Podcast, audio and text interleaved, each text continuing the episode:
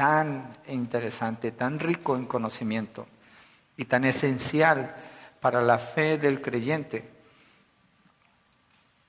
Es una puerta que el Señor nos permite tener de conocer el libro de Romanos y entender lo que es la justificación, la gracia, la bondad del Señor, la salvación.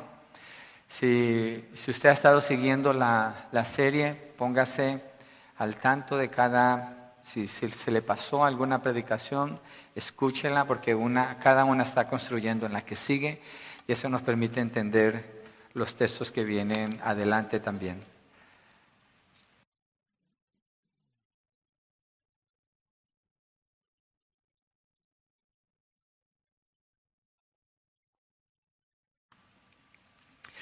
El título del mensaje es Donde el pecado abundó, sobreabundó la gracia. Es un término que yo creo que todos nos relacionamos con, con este término.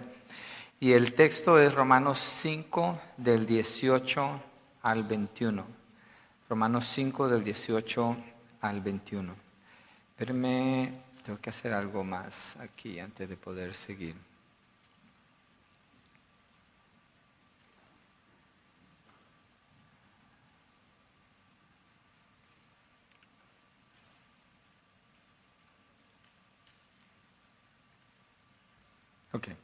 Dice en el verso 18 de la Nueva Biblia de las Américas, así pues, tal como por una transgresión resultó la condenación de todos los hombres, así también por un acto de justicia resultó la justificación de vida para todos los hombres.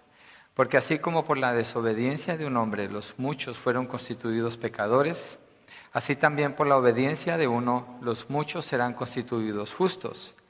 La ley se introdujo para que abundara la transgresión, pero donde el pecado abundó, sobreabundó la gracia, para que así como el pecado reinó en la muerte, así también la gracia reine por medio de la justicia para vida eterna, mediante Jesucristo nuestro Señor.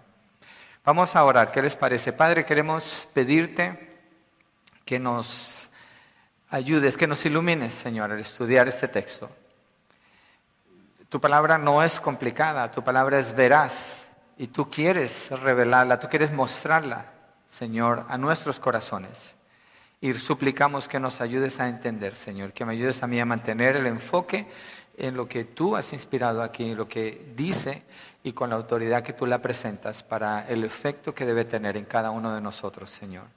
Te lo pedimos en el nombre de Jesucristo, Padre, y creemos que tú estás escuchando esta oración que es tu deseo, instruirnos hoy, Señor, con este texto.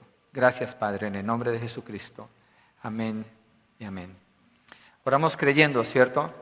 No hacemos una oración porque hay que hacer una oración, entonces ya puedo seguir, sino que vamos con el Señor pidiéndole que nos ayude y Él escucha y quiere responder. Entonces Pablo continúa aquí en esta sección. Cuando termina esta sección del capítulo 5 que comenzó desde el verso 12 esta es la conclusión, nos está llevando aquí a la conclusión. Y es algo bien interesante esta, esta, parte del 12 hasta el 21. Cuando empezamos en el 12, Pablo abre allí el tema. Pero cuando nos movemos al verso 13 y en adelante hasta el verso 17, resulta que Pablo empieza el tema y abre un paréntesis donde explica algo de ese tema, pero no lo está concluyendo. Y cuando abre ese paréntesis, abre, otro paréntesis. Es lo que hemos estado estudiando, esos paréntesis. Y después llega a la parte final que comienza en el verso 18. Entonces está la conclusión y la continuación de lo que dijo en el verso 12. Voy a leer el verso 12. Después de ahí saltamos al 18 y empezamos a mirar parte por parte. El 12 dice, por tanto, tal como el pecado entró en el mundo por medio de un hombre, y por medio del pecado la muerte, así también la muerte se extendió a todos los hombres porque todos pecaron. Esa es la mitad de una declaración, porque está hablando solamente de la muerte, está hablando solamente del pecado, está hablando solamente de la herencia de Adán, pero no terminó, no está terminando. Entonces ahí es cuando, después de cubrir los paréntesis, nos movemos al verso 18. El primer punto es el impacto del regalo de Cristo. La razón por la que he dado los títulos así es porque quiero que observemos el énfasis en la obra del Señor Jesucristo. Ya hemos visto bastante de la obra de, Adán en comparación con la de Cristo, pero aquí quiero que miremos, que, que pongamos la mirada más en la obra de Cristo, en estas comparaciones que Él sigue dando aquí. Entonces, a un acto de justicia lleva a la vida. Dice el verso 18 de nuevo, así pues, tal como por una transgresión, que fue lo que dijo en el verso 12, resultó la condenación de todos los hombres, aquí está la respuesta, así también por un acto de justicia resultó la justificación de vida para todos los hombres. Compara los dos resultados, la transgresión y el don. ¿Qué palabra hemos usado para el don? La dádiva. ¿Y qué texto hemos usado para identificar la dádiva? ¿Se acuerdan? Bueno, yo sí me acuerdo, Juan 3:16. De tal manera amó Dios al mundo que ha dado, esa es la dádiva, el don que ha dado a su Hijo unigénito, para que todo aquel que en él crea no se pierda, mas tenga vida eterna.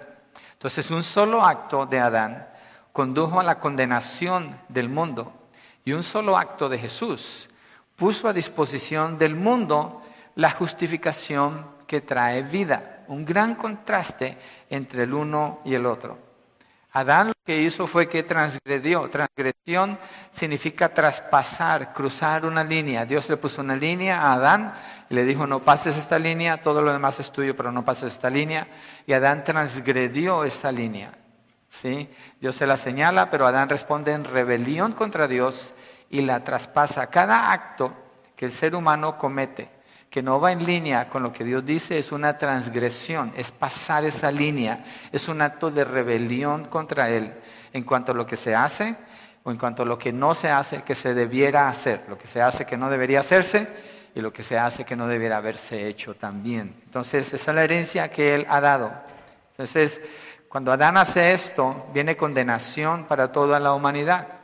Cuando Dios crea a Adán, esto es bien importante en la, enseñanza que Pablo está dando aquí. Cuando Dios crea a Adán, Adán es el representante de toda la humanidad. Lo que Adán haga va a tener que ver con el resto de toda la humanidad. Entonces, por eso Pablo está presentando que en Adán todos mueren. Adán inició el reinado de la muerte.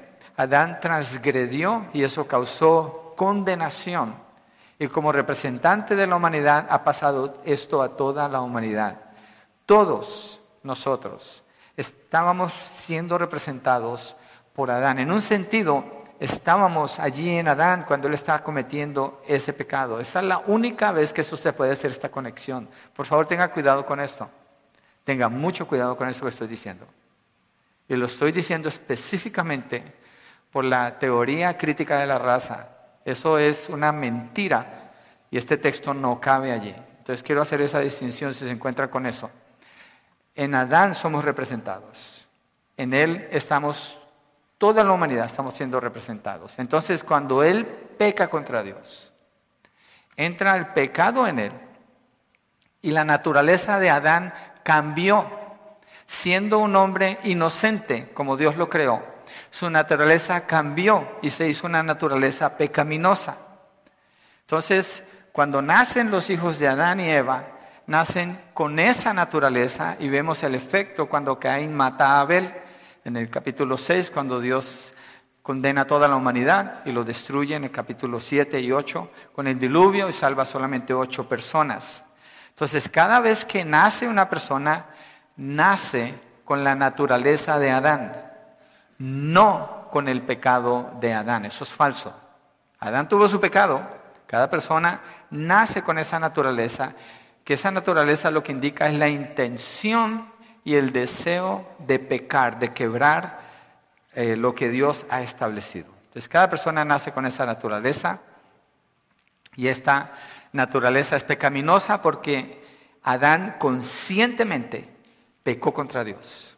Adán es la única persona en la, historia de la humanidad que tenía una conciencia total de Dios. Adán conocía a Dios. Y sabiendo quién era Dios, entendiendo plenamente, sin ningún tipo de duda en su mente o de confusión o de influencia externa, él tomó esta decisión contra el Señor. Su transgresión entonces trajo condenación para todas las personas. Entonces Adán introduce una cosa para toda la humanidad es la transgresión, esa es la herencia que nos deja. Y continúa Pablo haciendo el contraste, así también por un acto, después de que habla de la transgresión de así también por un acto de justicia resultó la justificación de vida para todos los hombres. Esta es la parte que se necesitaba para completar el verso 12. Cuando Pablo hable, hable, abre y dice del pecado de Adán, la herencia para toda la humanidad, la condenación y todo eso, no lo termina, usa los paréntesis, pero aquí él empieza a contestar. Esta es la, esta es la contraparte de lo que necesitábamos para completar el pensamiento. Entonces, Barnhouse, Barnhouse uh, creo que es, ah, su nombre empieza por D, perdón que no, no me lo sé, pero su apellido sé que recuerdo siempre. Barnhouse es un pastor que fue el predecesor de, um, ¿cuál te dije Mario? Ahora, James Montgomery Boyce. Es un que fue pastor de una iglesia presbiteriana, pastores muy importantes en, en, en este país. Pero Barnhouse, en su comentario al libro de los Romanos, él dice lo siguiente, para hablar de esto.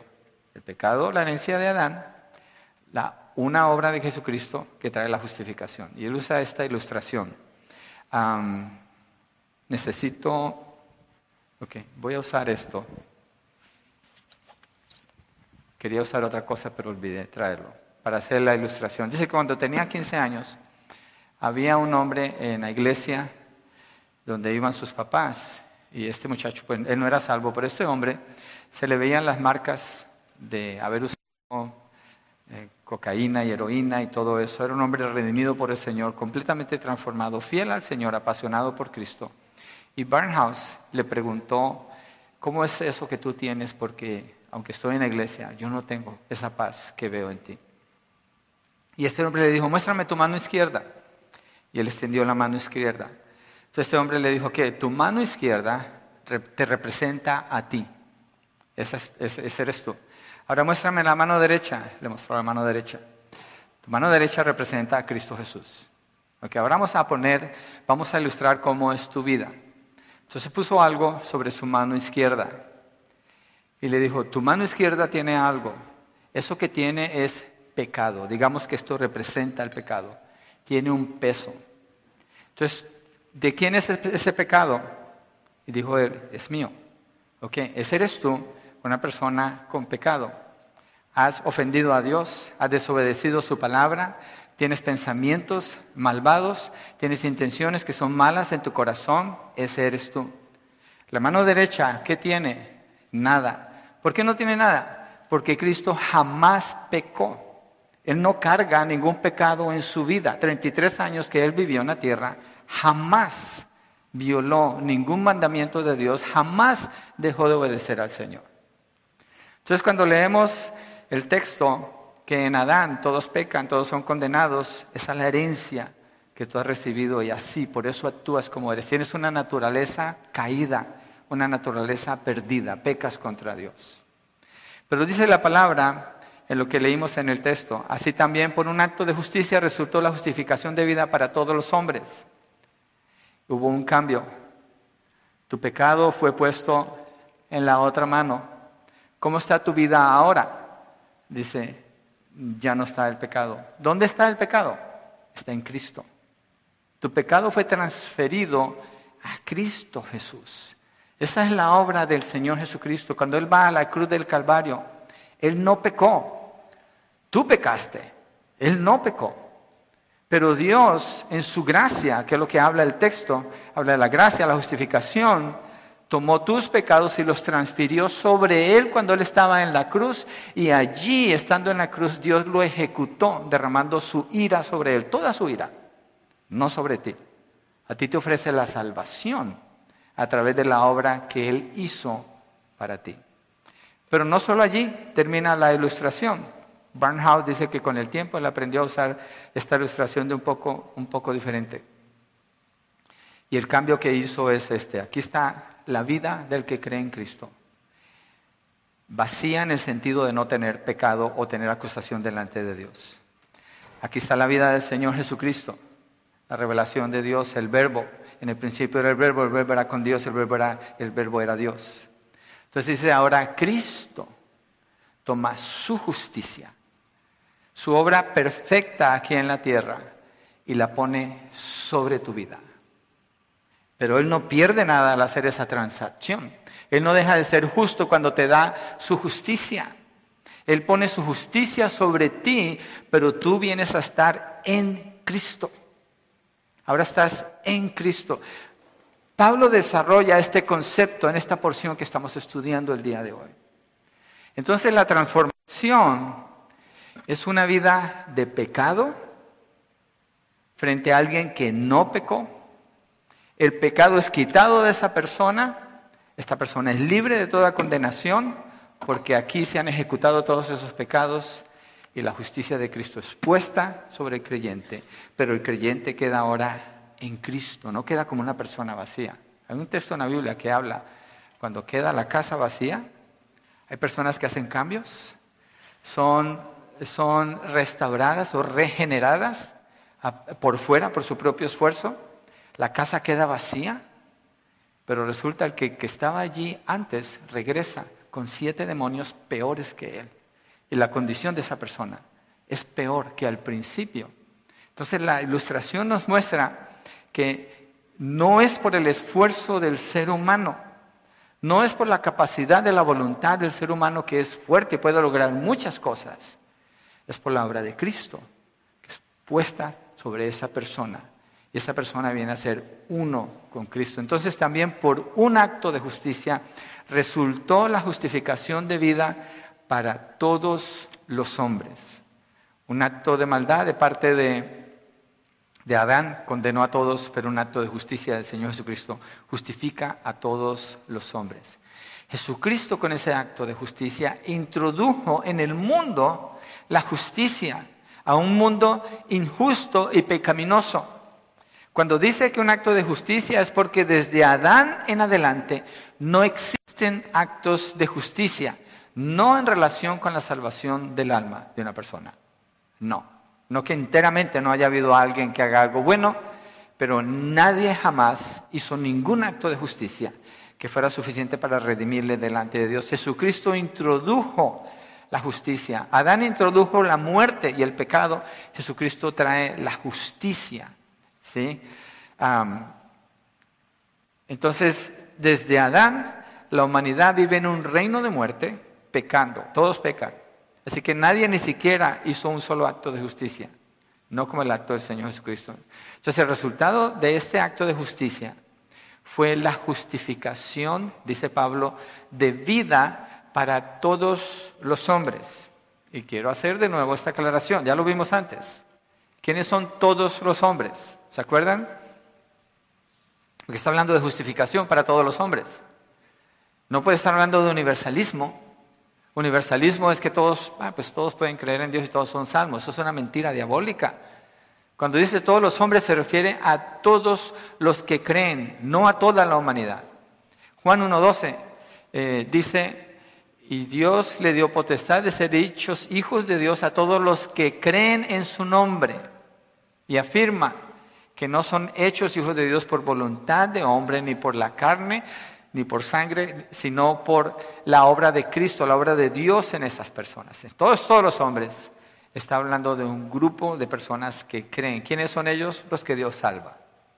Entonces esta obra de justificación de vida indica que quienes creen en Jesús y han sido justificados por su obra de justicia están unidos con Él en su vida. Es, una, es como una sola persona. Así es la obra que Dios ha hecho. Es decir, que han recibido la naturaleza de Cristo. La vida de Él ahora está en ellos. Acuérdese, en Adán, todos los que nacen naturalmente, nacen con la naturaleza de Adán. Cuando viene el Señor Jesucristo y hace esa obra de justicia, Dios pasa esa obra de justicia, quita el pecado y pasa esa obra de justicia sobre el creyente, pero no solamente eso. Esa persona no se queda con la felicidad de que ya no hay condenación para mí, ahora soy libre. ¿Y qué hago con esta vida? Ahora es la vida de Cristo en esa persona. Esa persona viene a ser uno con Cristo.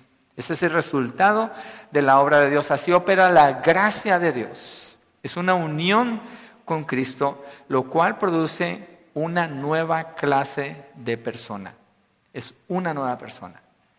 Eso es lo que se llama nacer de nuevo. Ya los pecados no están allí, han sido transferidos a Cristo. Miremos 1 de Pedro 2.4. 1 de Pedro 2.4.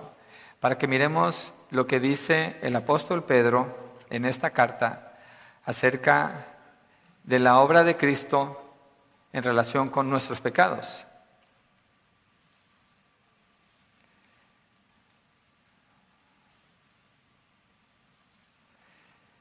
Déjeme reviso, creo que estoy usando el texto equivocado. A veces hago eso. No se asusten. 24. Gracias, muchas gracias. Sí, gracias, muchas gracias hermana. Él mismo llevó nuestros pecados, es 1 Pedro 2.24. Él mismo llevó nuestros pecados en su cuerpo sobre la cruz a fin de que muramos al pecado y vivamos a la justicia, porque por sus heridas fueron ustedes sanados. Y cuando dice por sus heridas fueron ustedes sanados, no quiere decir que no, se vayan a enfermar. Hay gente que usa este texto bien mal usado. Lo que está diciendo es que Él lleva nuestros pecados en su cuerpo sobre la cruz. ¿Para qué? Para que muramos al pecado. Recuerden la ilustración, ya no están los pecados, esa persona murió a sus pecados.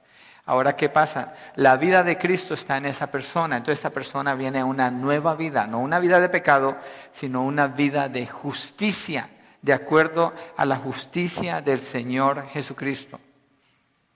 Entonces, déjeme le pregunto, ¿dónde están sus pecados el día de hoy? Si Jesucristo hizo esta obra y usted ha creído en Cristo Jesús. Están en Cristo, lo acabamos de ver en ese texto. Pero hay un texto más que quiero que miremos en Isaías 53, versos 4 al 6. Isaías 53, versos 4 al 6. Estoy tomando la misma ilustración y expandiendo lo que significa esta obra de Cristo y como hay textos que específicamente hablan de esto. Dice, ciertamente Él llevó nuestras enfermedades y cargó con nuestros dolores. Con todo nosotros lo tuvimos por azotado, por herido de Dios y afligido. Aquí está hablando la ira de Dios sobre él. Pero él fue herido por nuestras transgresiones, molido por nuestras iniquidades. El castigo por nuestra paz cayó sobre él y por sus heridas hemos sido sanados. Todos nosotros nos descarriamos como ovejas, nos apartamos cada cual por su camino, pero el Señor hizo que cayera sobre él la iniquidad de todos nosotros. ¿Dónde están sus pecados si usted está en Cristo? Cristo se los llevó. ¿Cuántos de esos pecados quedaron en usted? Ninguno. ¿Cuántos pecados serían necesarios para que usted sea condenado a la muerte y al infierno? Uno nada más. ¿Cuál fue el pecado de Adán? Comió. No diríamos que comer es un pecado, pero comer lo que Dios le dijo que no comiera causó la muerte. Cristo quitó todos los pecados y sufrió la muerte, por tanto no hay juicio contra nuestros pecados. No hay, hubo un intercambio, un intercambio que hubo así allí que nosotros no lo causamos, sino que fue dado por la gracia de Dios en nuestro favor. Y no quedamos vacíos, sino que recibimos la justicia. Por un acto de justicia resultó la justificación de vida para todos los hombres. Juan 1.12, el texto que, que mencioné ahora. Vamos allí, Juan 1.12.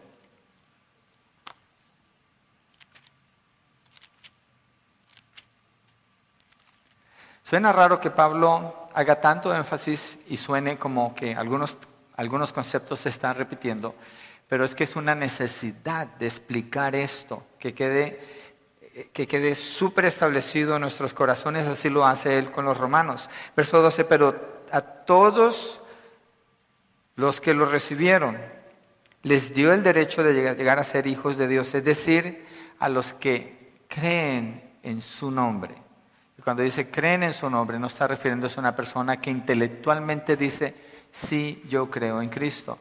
Sí, yo creo que Él murió en la cruz. Sí, yo creo que Él resucitó de los muertos. pero la vida de esa persona se parece a la vida del diablo y no a la de Cristo, por tanto la vida de Cristo no está en esa persona, porque eso mismo sería una negación de lo que estamos hablando aquí. La vida de esa persona ahora es la vida de Cristo en esa persona. Pablo dice, ya no vivo yo, ¿quién vive? Mas Cristo vive en mí. Pablo se está refiriendo a esto, a la aplicación de esto en su vida diaria.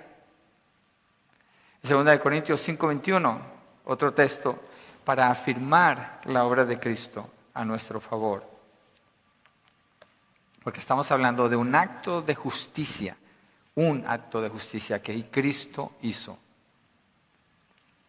5.21 dice, al que no conoció pecado, lo hizo pecado por nosotros para que fuéramos hechos justicia de Dios en él. Somos hechos justicia de Dios en él. En su muerte nos hizo uno con Él y en su resurrección nos levantó junto con Él.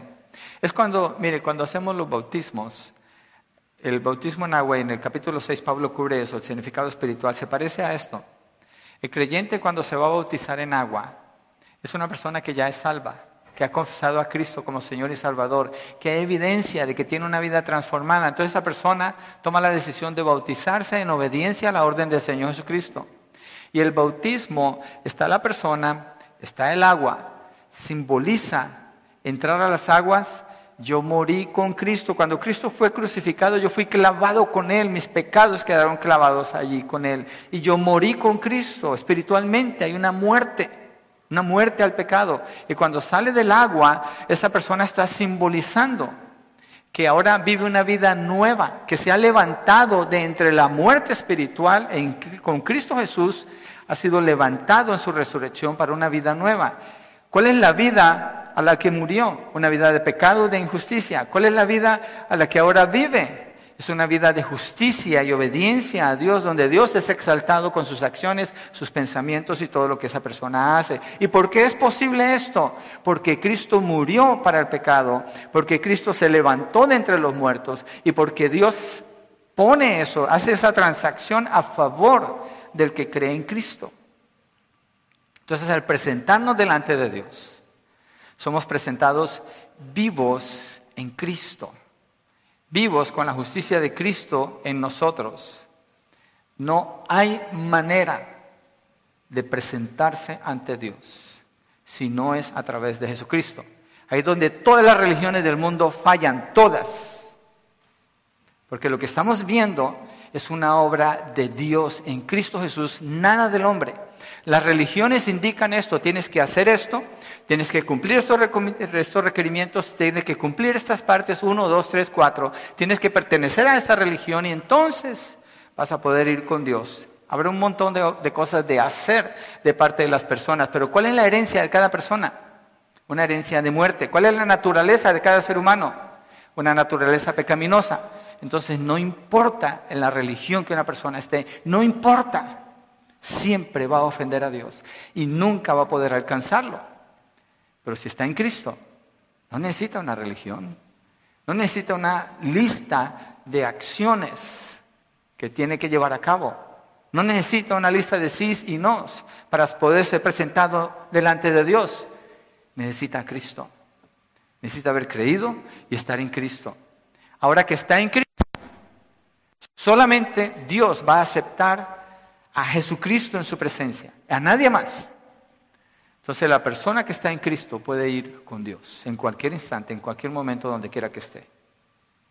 Esa es la transacción que hace, esa es la vida de justicia que Dios ha transmitido sobre la persona que Él salva. Por eso somos, salva, por eso somos aceptos en el amado. Entonces cuando Cristo fue clavado en la cruz, yo fui clavado con Él. Cuando Él murió, morí con Él. Cuando, cuando resucitó de los muertos, fui resucitado juntamente con Él. Mire Gálatas 2.20. Gálatas 2.20.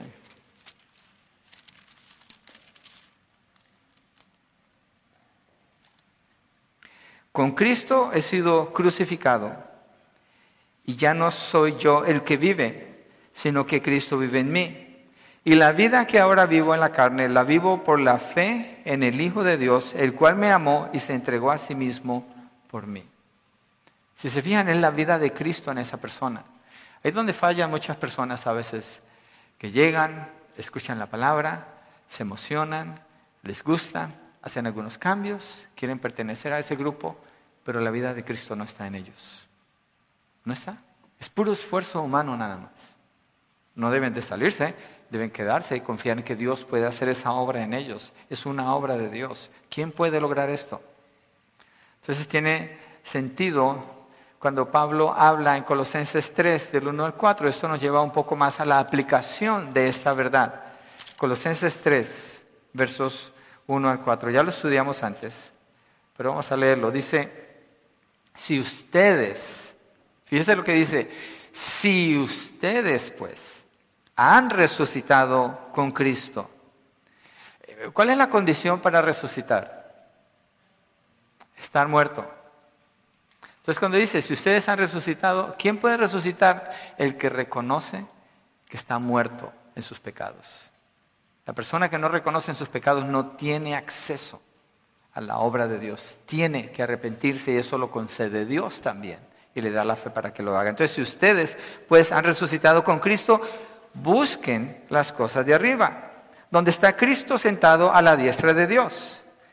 Pongan la mira en las cosas de arriba, no en las de la tierra, porque ustedes han muerto y su vida está escondida con Cristo en Dios.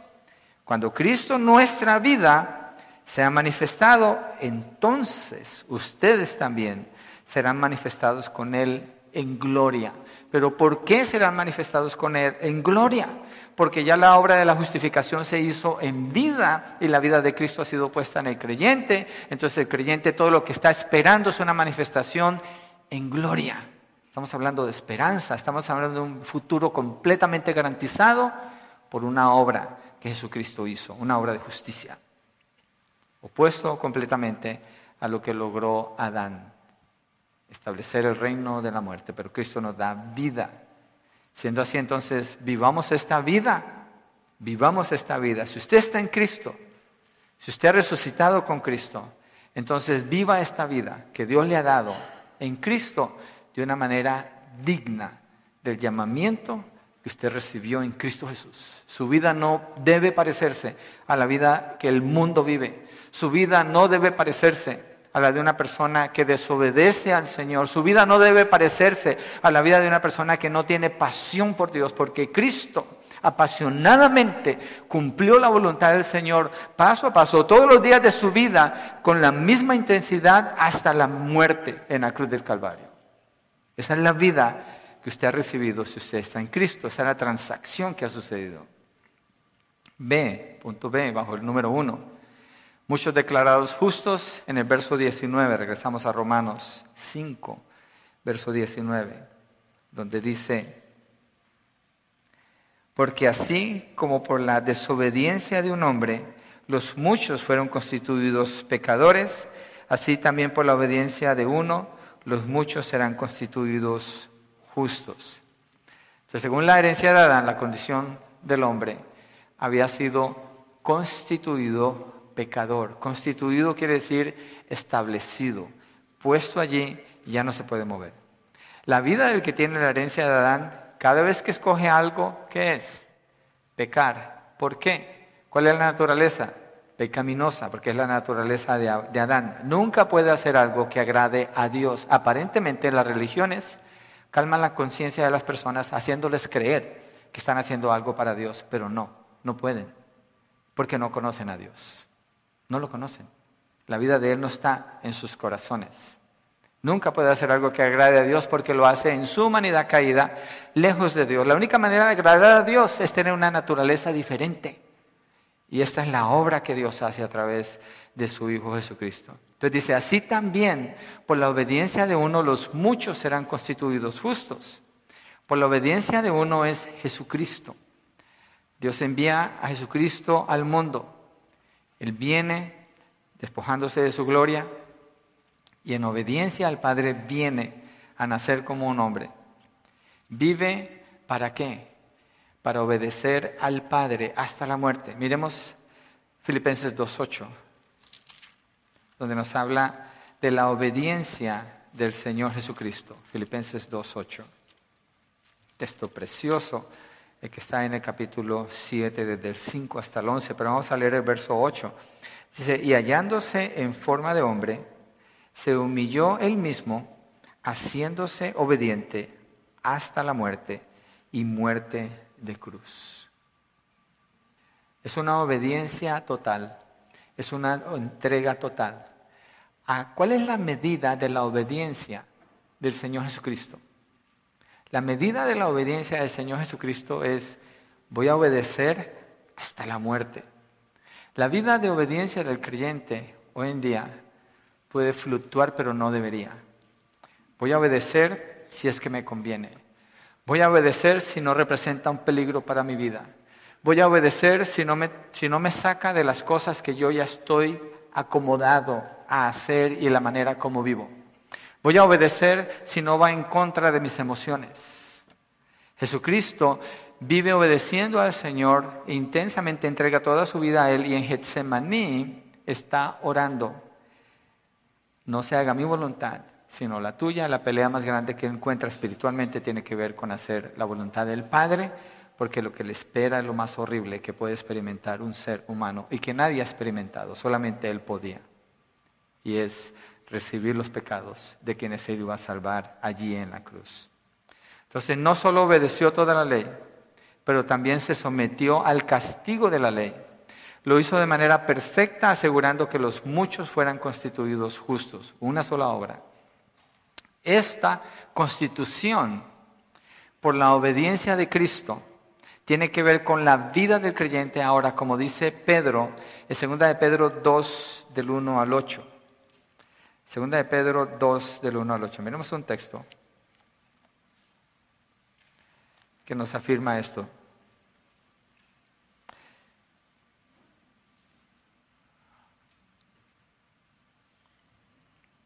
Perdón, es segunda de Pedro 1, del 2 al 8. Tengo en la cabeza el texto que prediqué hace unas semanas. Segunda de Pedro 1, del 2 al 8.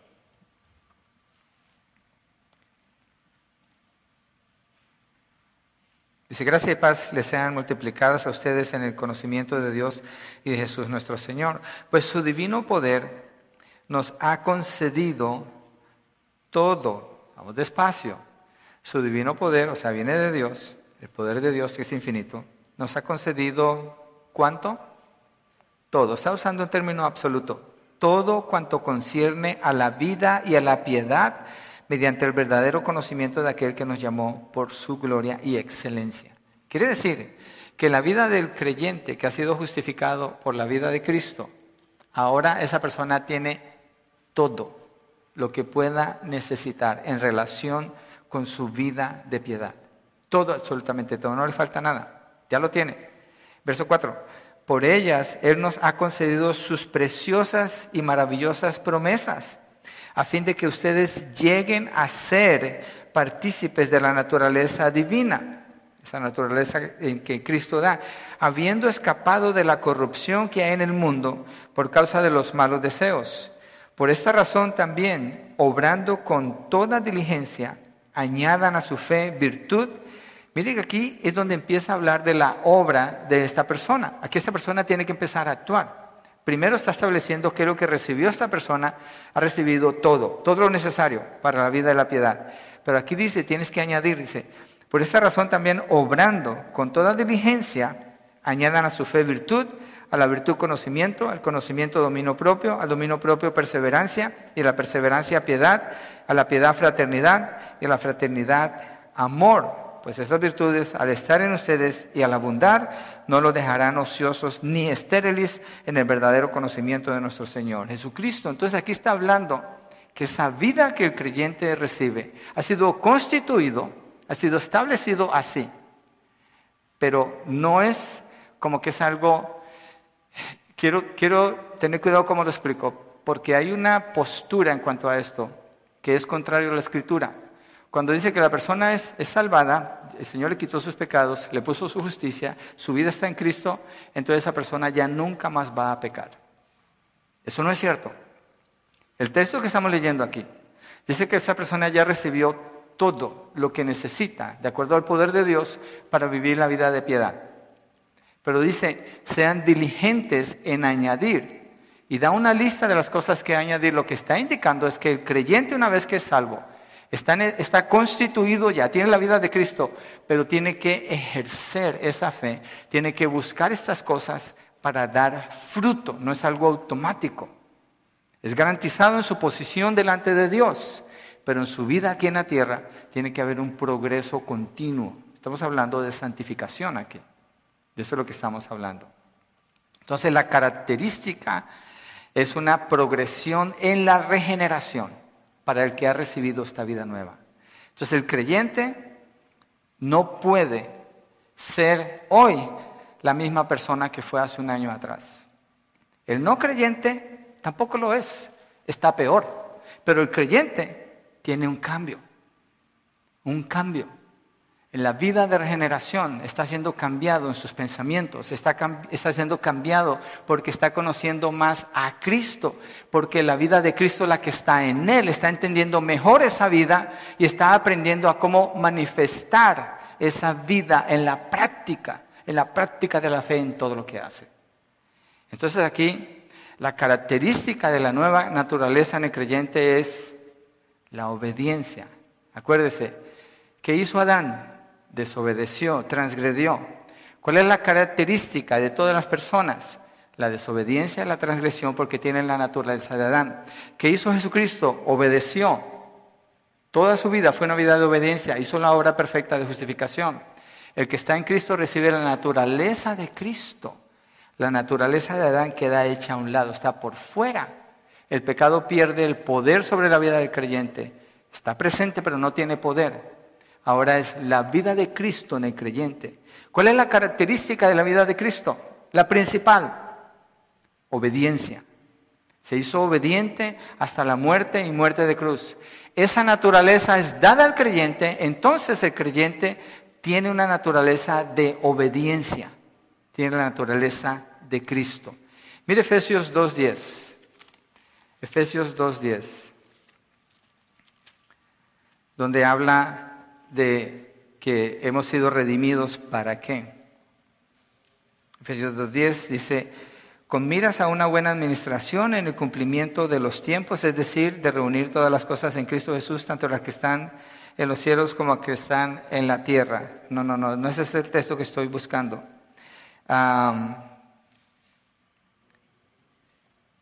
Creo que puse muy rápido mis notas cuando estaba terminando este mensaje, pero la parte que me quiero referir, bueno, miremoslo desde el verso 3.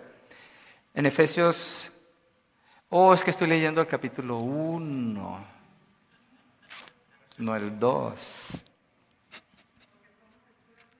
Gracias, claro, Efesios 2.10 es el texto de salvación.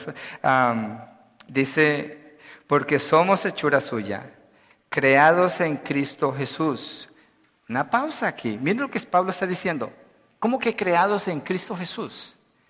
Cuando nacimos, ¿cómo nacimos? En Adán, no en Cristo Jesús.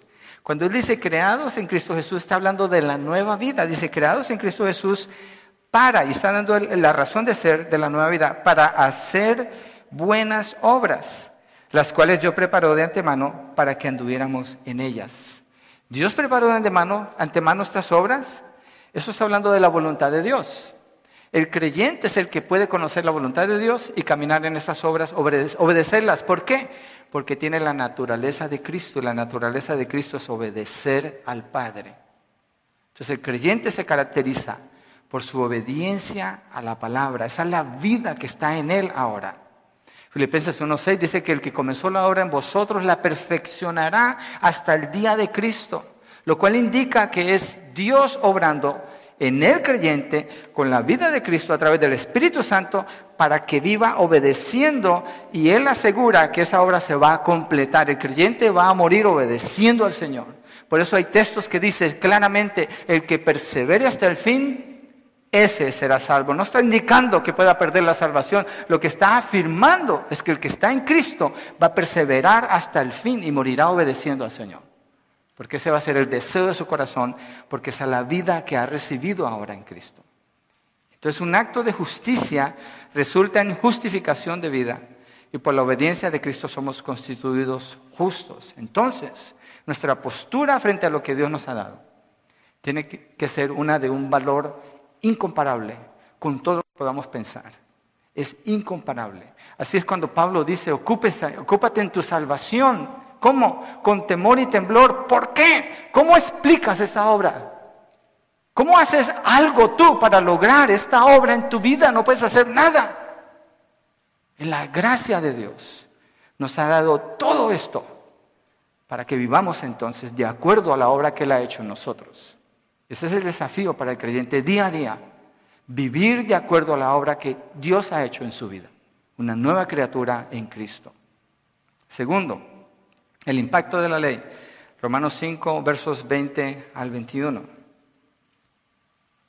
La ley se introdujo para que abundara la transgresión, pero donde el pecado abundó, sobreabundó la gracia. La primera declaración parece una contradicción. Y la letra A tenemos aumentó el pecado, la ley se introdujo para que abundara la transgresión.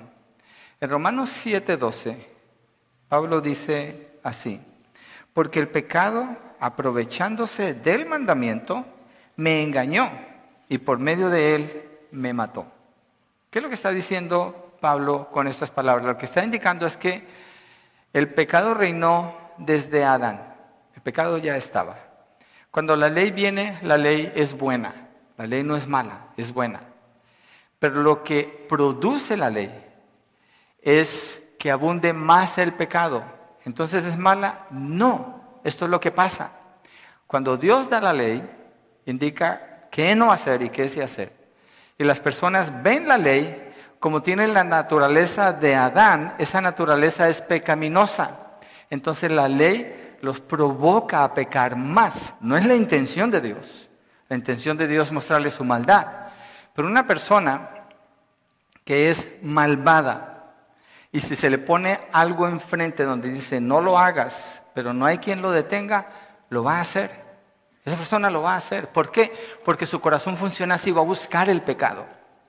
Y hay una ley que puede romper, tiene la oportunidad de romper esa ley. ¿Qué dicen los mundanos? ¿Para qué son las leyes? Para romperlas. Los mundanos, nosotros no decimos eso. ¿Cierto? Nosotros no usamos ese término.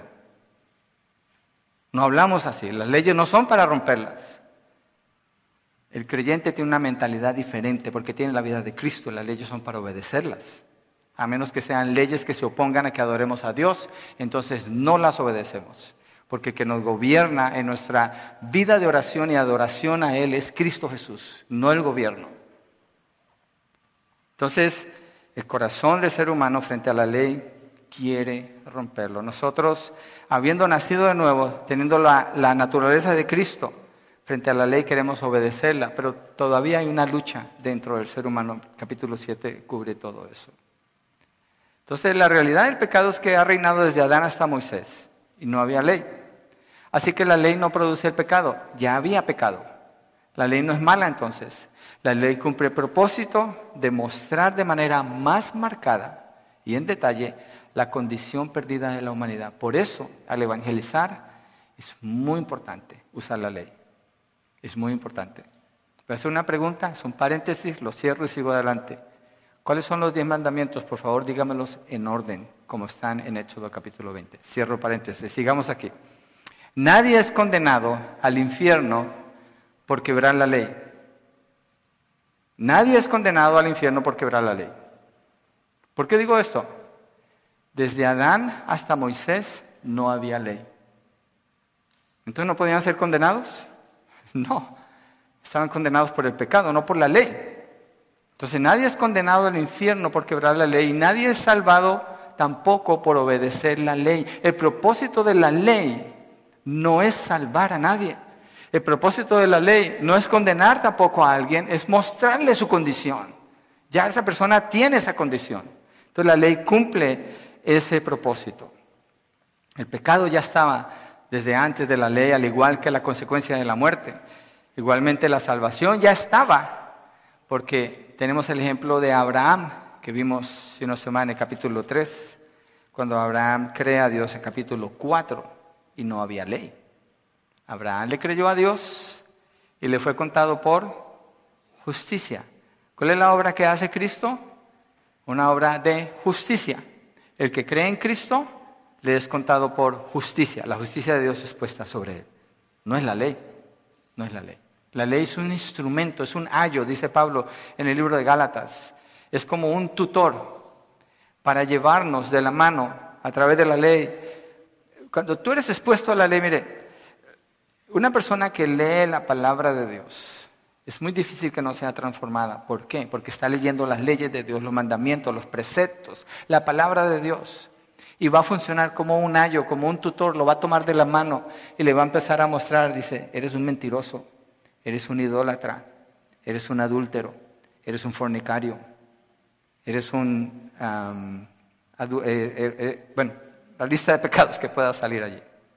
Cada que lo lee, le va a estar diciendo eso. ¿Y qué indica la ley entonces?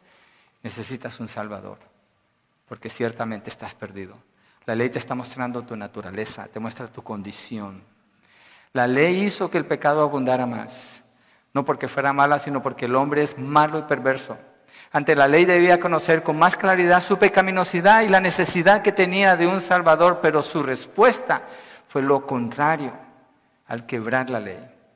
Al tenerla sabiendo que indicaba lo que era malo, su deseo fue hacer más el mal que lo que le estaba prohibiendo. Una ilustración, este hombre va a su trabajo y resulta que para, para salir de su casa y llegar a la avenida principal es una calle y siempre está llena de carros. Si le ha pasado a usted que sale, está, siempre está esa cola de carros.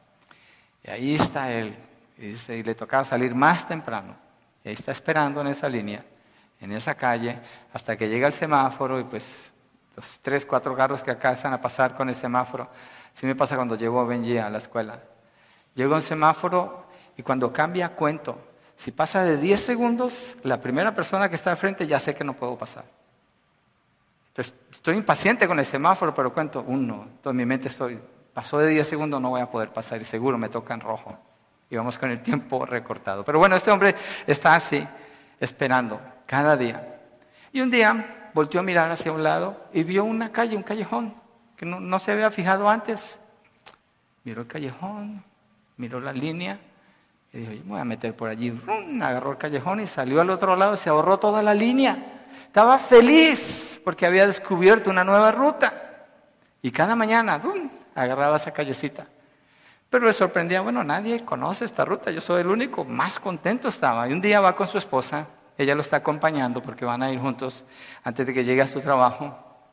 Y él está pensando, la voy a impresionar cuando vea cómo me sé una ruta que me saca y me ahorro toda esta línea. Ahí va con ella, se mete en la callecita y arranca y la esposa, ¡Ey! ¿Qué estás haciendo? ¿Estás loco? Dice, ¿qué? Nomás es un atajo. Dice que en contravía te estás metiendo, la, la vía va para el otro lado. Dice, uy, bueno, termina la ruta porque no se puede salir, sale al otro lado.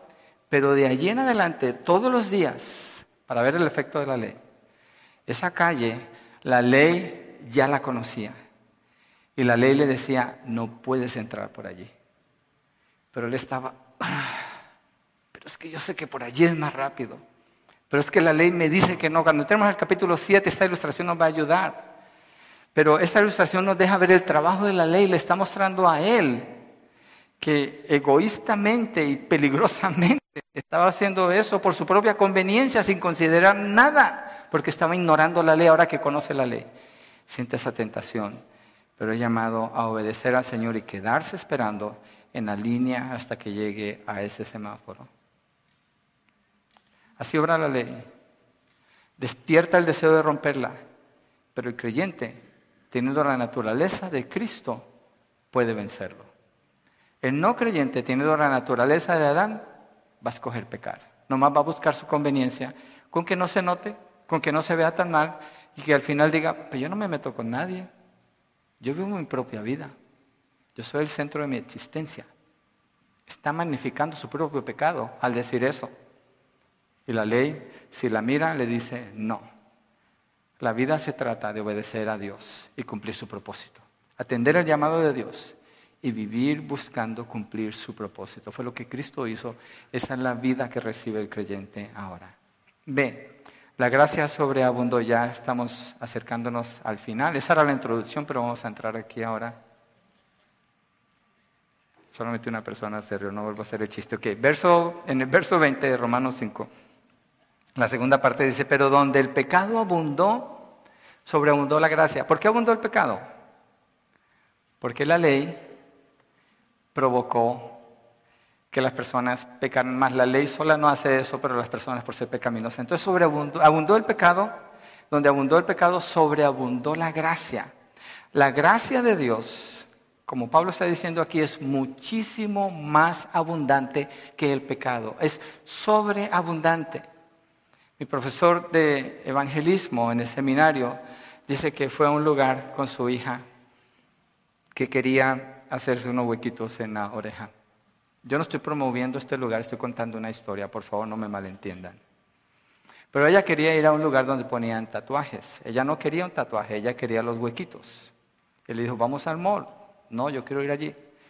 Vamos al mall y te llevo a comer. No, papá, es que yo quiero ir allí. Entonces dijo, ¿qué? Te voy a llevar allí. Fueron, había una cola larga. Y dijo, voy a perder aquí dos, tres horas de mi tiempo por satisfacer a esta muchacha. Entonces, están allí cuando viene una mujer, él dice, la única manera que puedo describir a esta mujer es como alguien que se cayó y la cabeza quedó adentro de un bucket lleno de clavos. Y cuando salió traía todos los clavos puestos. Dice, nunca había visto, no sabía que una persona se pudiera hacer tantas perforaciones en tantas partes. Y empezó a juzgarla. Esta mujer, ¿qué es lo que, ha hecho con su vida? Y las, y las cosas que se ponen, los tatuajes, y empezó a juzgarla en su corazón, empezó a juzgarla. Y su hija de 17 años, cuando esa mujer pasó al lado de ellos, le dijo, oye, ¿está larga la cola el día de hoy? Sí, está muy larga. Y él sentía en su corazón como, uy. Y le dice, ¿te gustaría, ya que la cola está larga, ¿te gustaría que platiquemos? Y la mujer que se había caído en el bucket le, le dijo, sí, ¿de qué quieres hablar? Y me gustaría hablar contigo de Dios. Entonces él, él en su corazón entendió que había tomado una postura muy mala hacia ella, juzgándola. Cuando Cristo vino, Cristo no vino para juzgar a las personas. Cristo no califica a una persona porque tiene tatuajes o porque tiene piercing. Él no califica a ninguna persona por su apariencia. Él ve el corazón. La respuesta de esta mujer, a esa muchacha es, ¿qué va a querer hacer Dios con alguien como yo? Porque en ella abundaba el pecado. Pero Pablo dice, donde abundó el pecado, sobreabunda la gracia. Y la hija de este profesor empezó a compartirle el Evangelio allí, en ese lugar. ¿Por qué?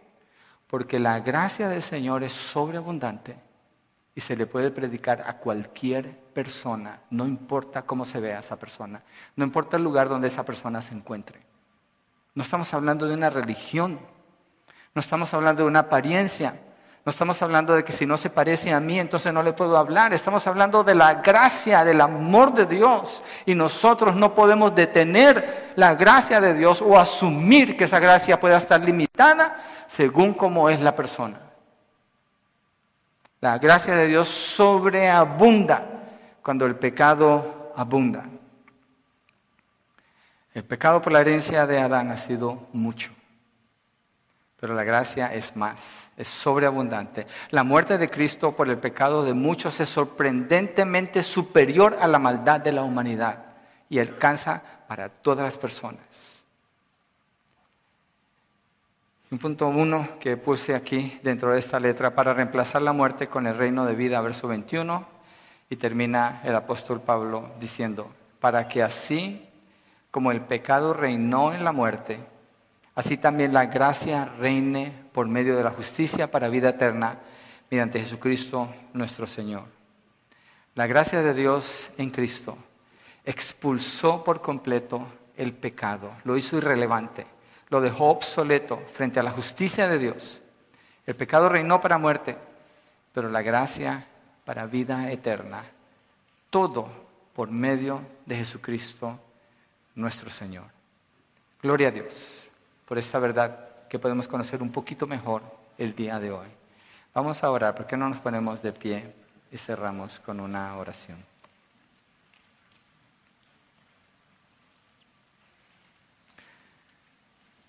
Gloria a Dios por su palabra, por la obra de Cristo, por la gracia de Dios, por la justicia viva, por la constitución que nos ha dado el Señor, por la naturaleza de Cristo ahora en los creyentes. Y para usted que no está en Cristo, usted sabe que no está en Cristo, porque su vida no coincide con lo que la palabra indica. La invitación es para usted.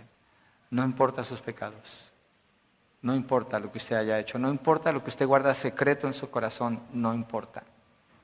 No, en el sentido de que no puede ser un impedimento, porque la gracia de Dios es superior. Señor, oramos por la salvación, por la vida que tú ofreces, por la justificación en Cristo Jesús. Señor, pedimos por la realidad de la obra tuya cuando viniste no para condenar al mundo, no para señalar a las personas. Tu palabra dice que tú te sentabas con ladrones y prostitutas y recaudadores de impuestos, cenabas con ellos, Señor. Obviamente no hacías lo que ellos hacían, pero mostrabas gracia, gracia al hablarles del reino de Dios. Mostraste tu gracia con Mateo, cuando era un hombre traidor que había dejado a su nación y se estaba enriqueciendo de los pobres, abusando de ellos. Y tú lo llamaste, mostraste gracia, no por lo que él era, pero por tu gracia sobreabundante, que era más que su pecado. Señor, gracias, porque tú nos sacas de una naturaleza que es imposible cambiar, pero tú haces lo imposible por medio de Cristo con una obra de justicia y nos haces justos. Pones tu vida en nosotros y nos presentas en ti delante de Dios sin ninguna condenación, sin ningún pecado que nos acuse, para que ahora vivamos una vida abundante, escogiendo de acuerdo a tu ley lo que es agradable delante de ti para exaltar tu nombre, que esa es la razón y el propósito de nuestra existencia, más ahora que estamos en Cristo. Gracias, Padre. Gracias, Dios. Gracias, Señor, porque esto nos impulsa a orar por nuestros seres queridos que no te conocen todavía. Esto nos anima a seguir creyendo, Señor, que tu gracia es suficiente todas las personas, sin excepción. Para esa persona por la que hemos orado y hemos llegado a pensar que no va a ser salva. No, Señor, ayúdanos a creer, a creer en lo que estamos leyendo aquí. Tu gracia es suficiente para alcanzarles, Señor. Gracias, Señor, por tu bondad, por la vida que ahora tenemos en Cristo Jesús, por la libertad que tenemos para escogerte a ti día a día, Señor. Gracias, Padre, en el nombre de Jesucristo. Amén y amén.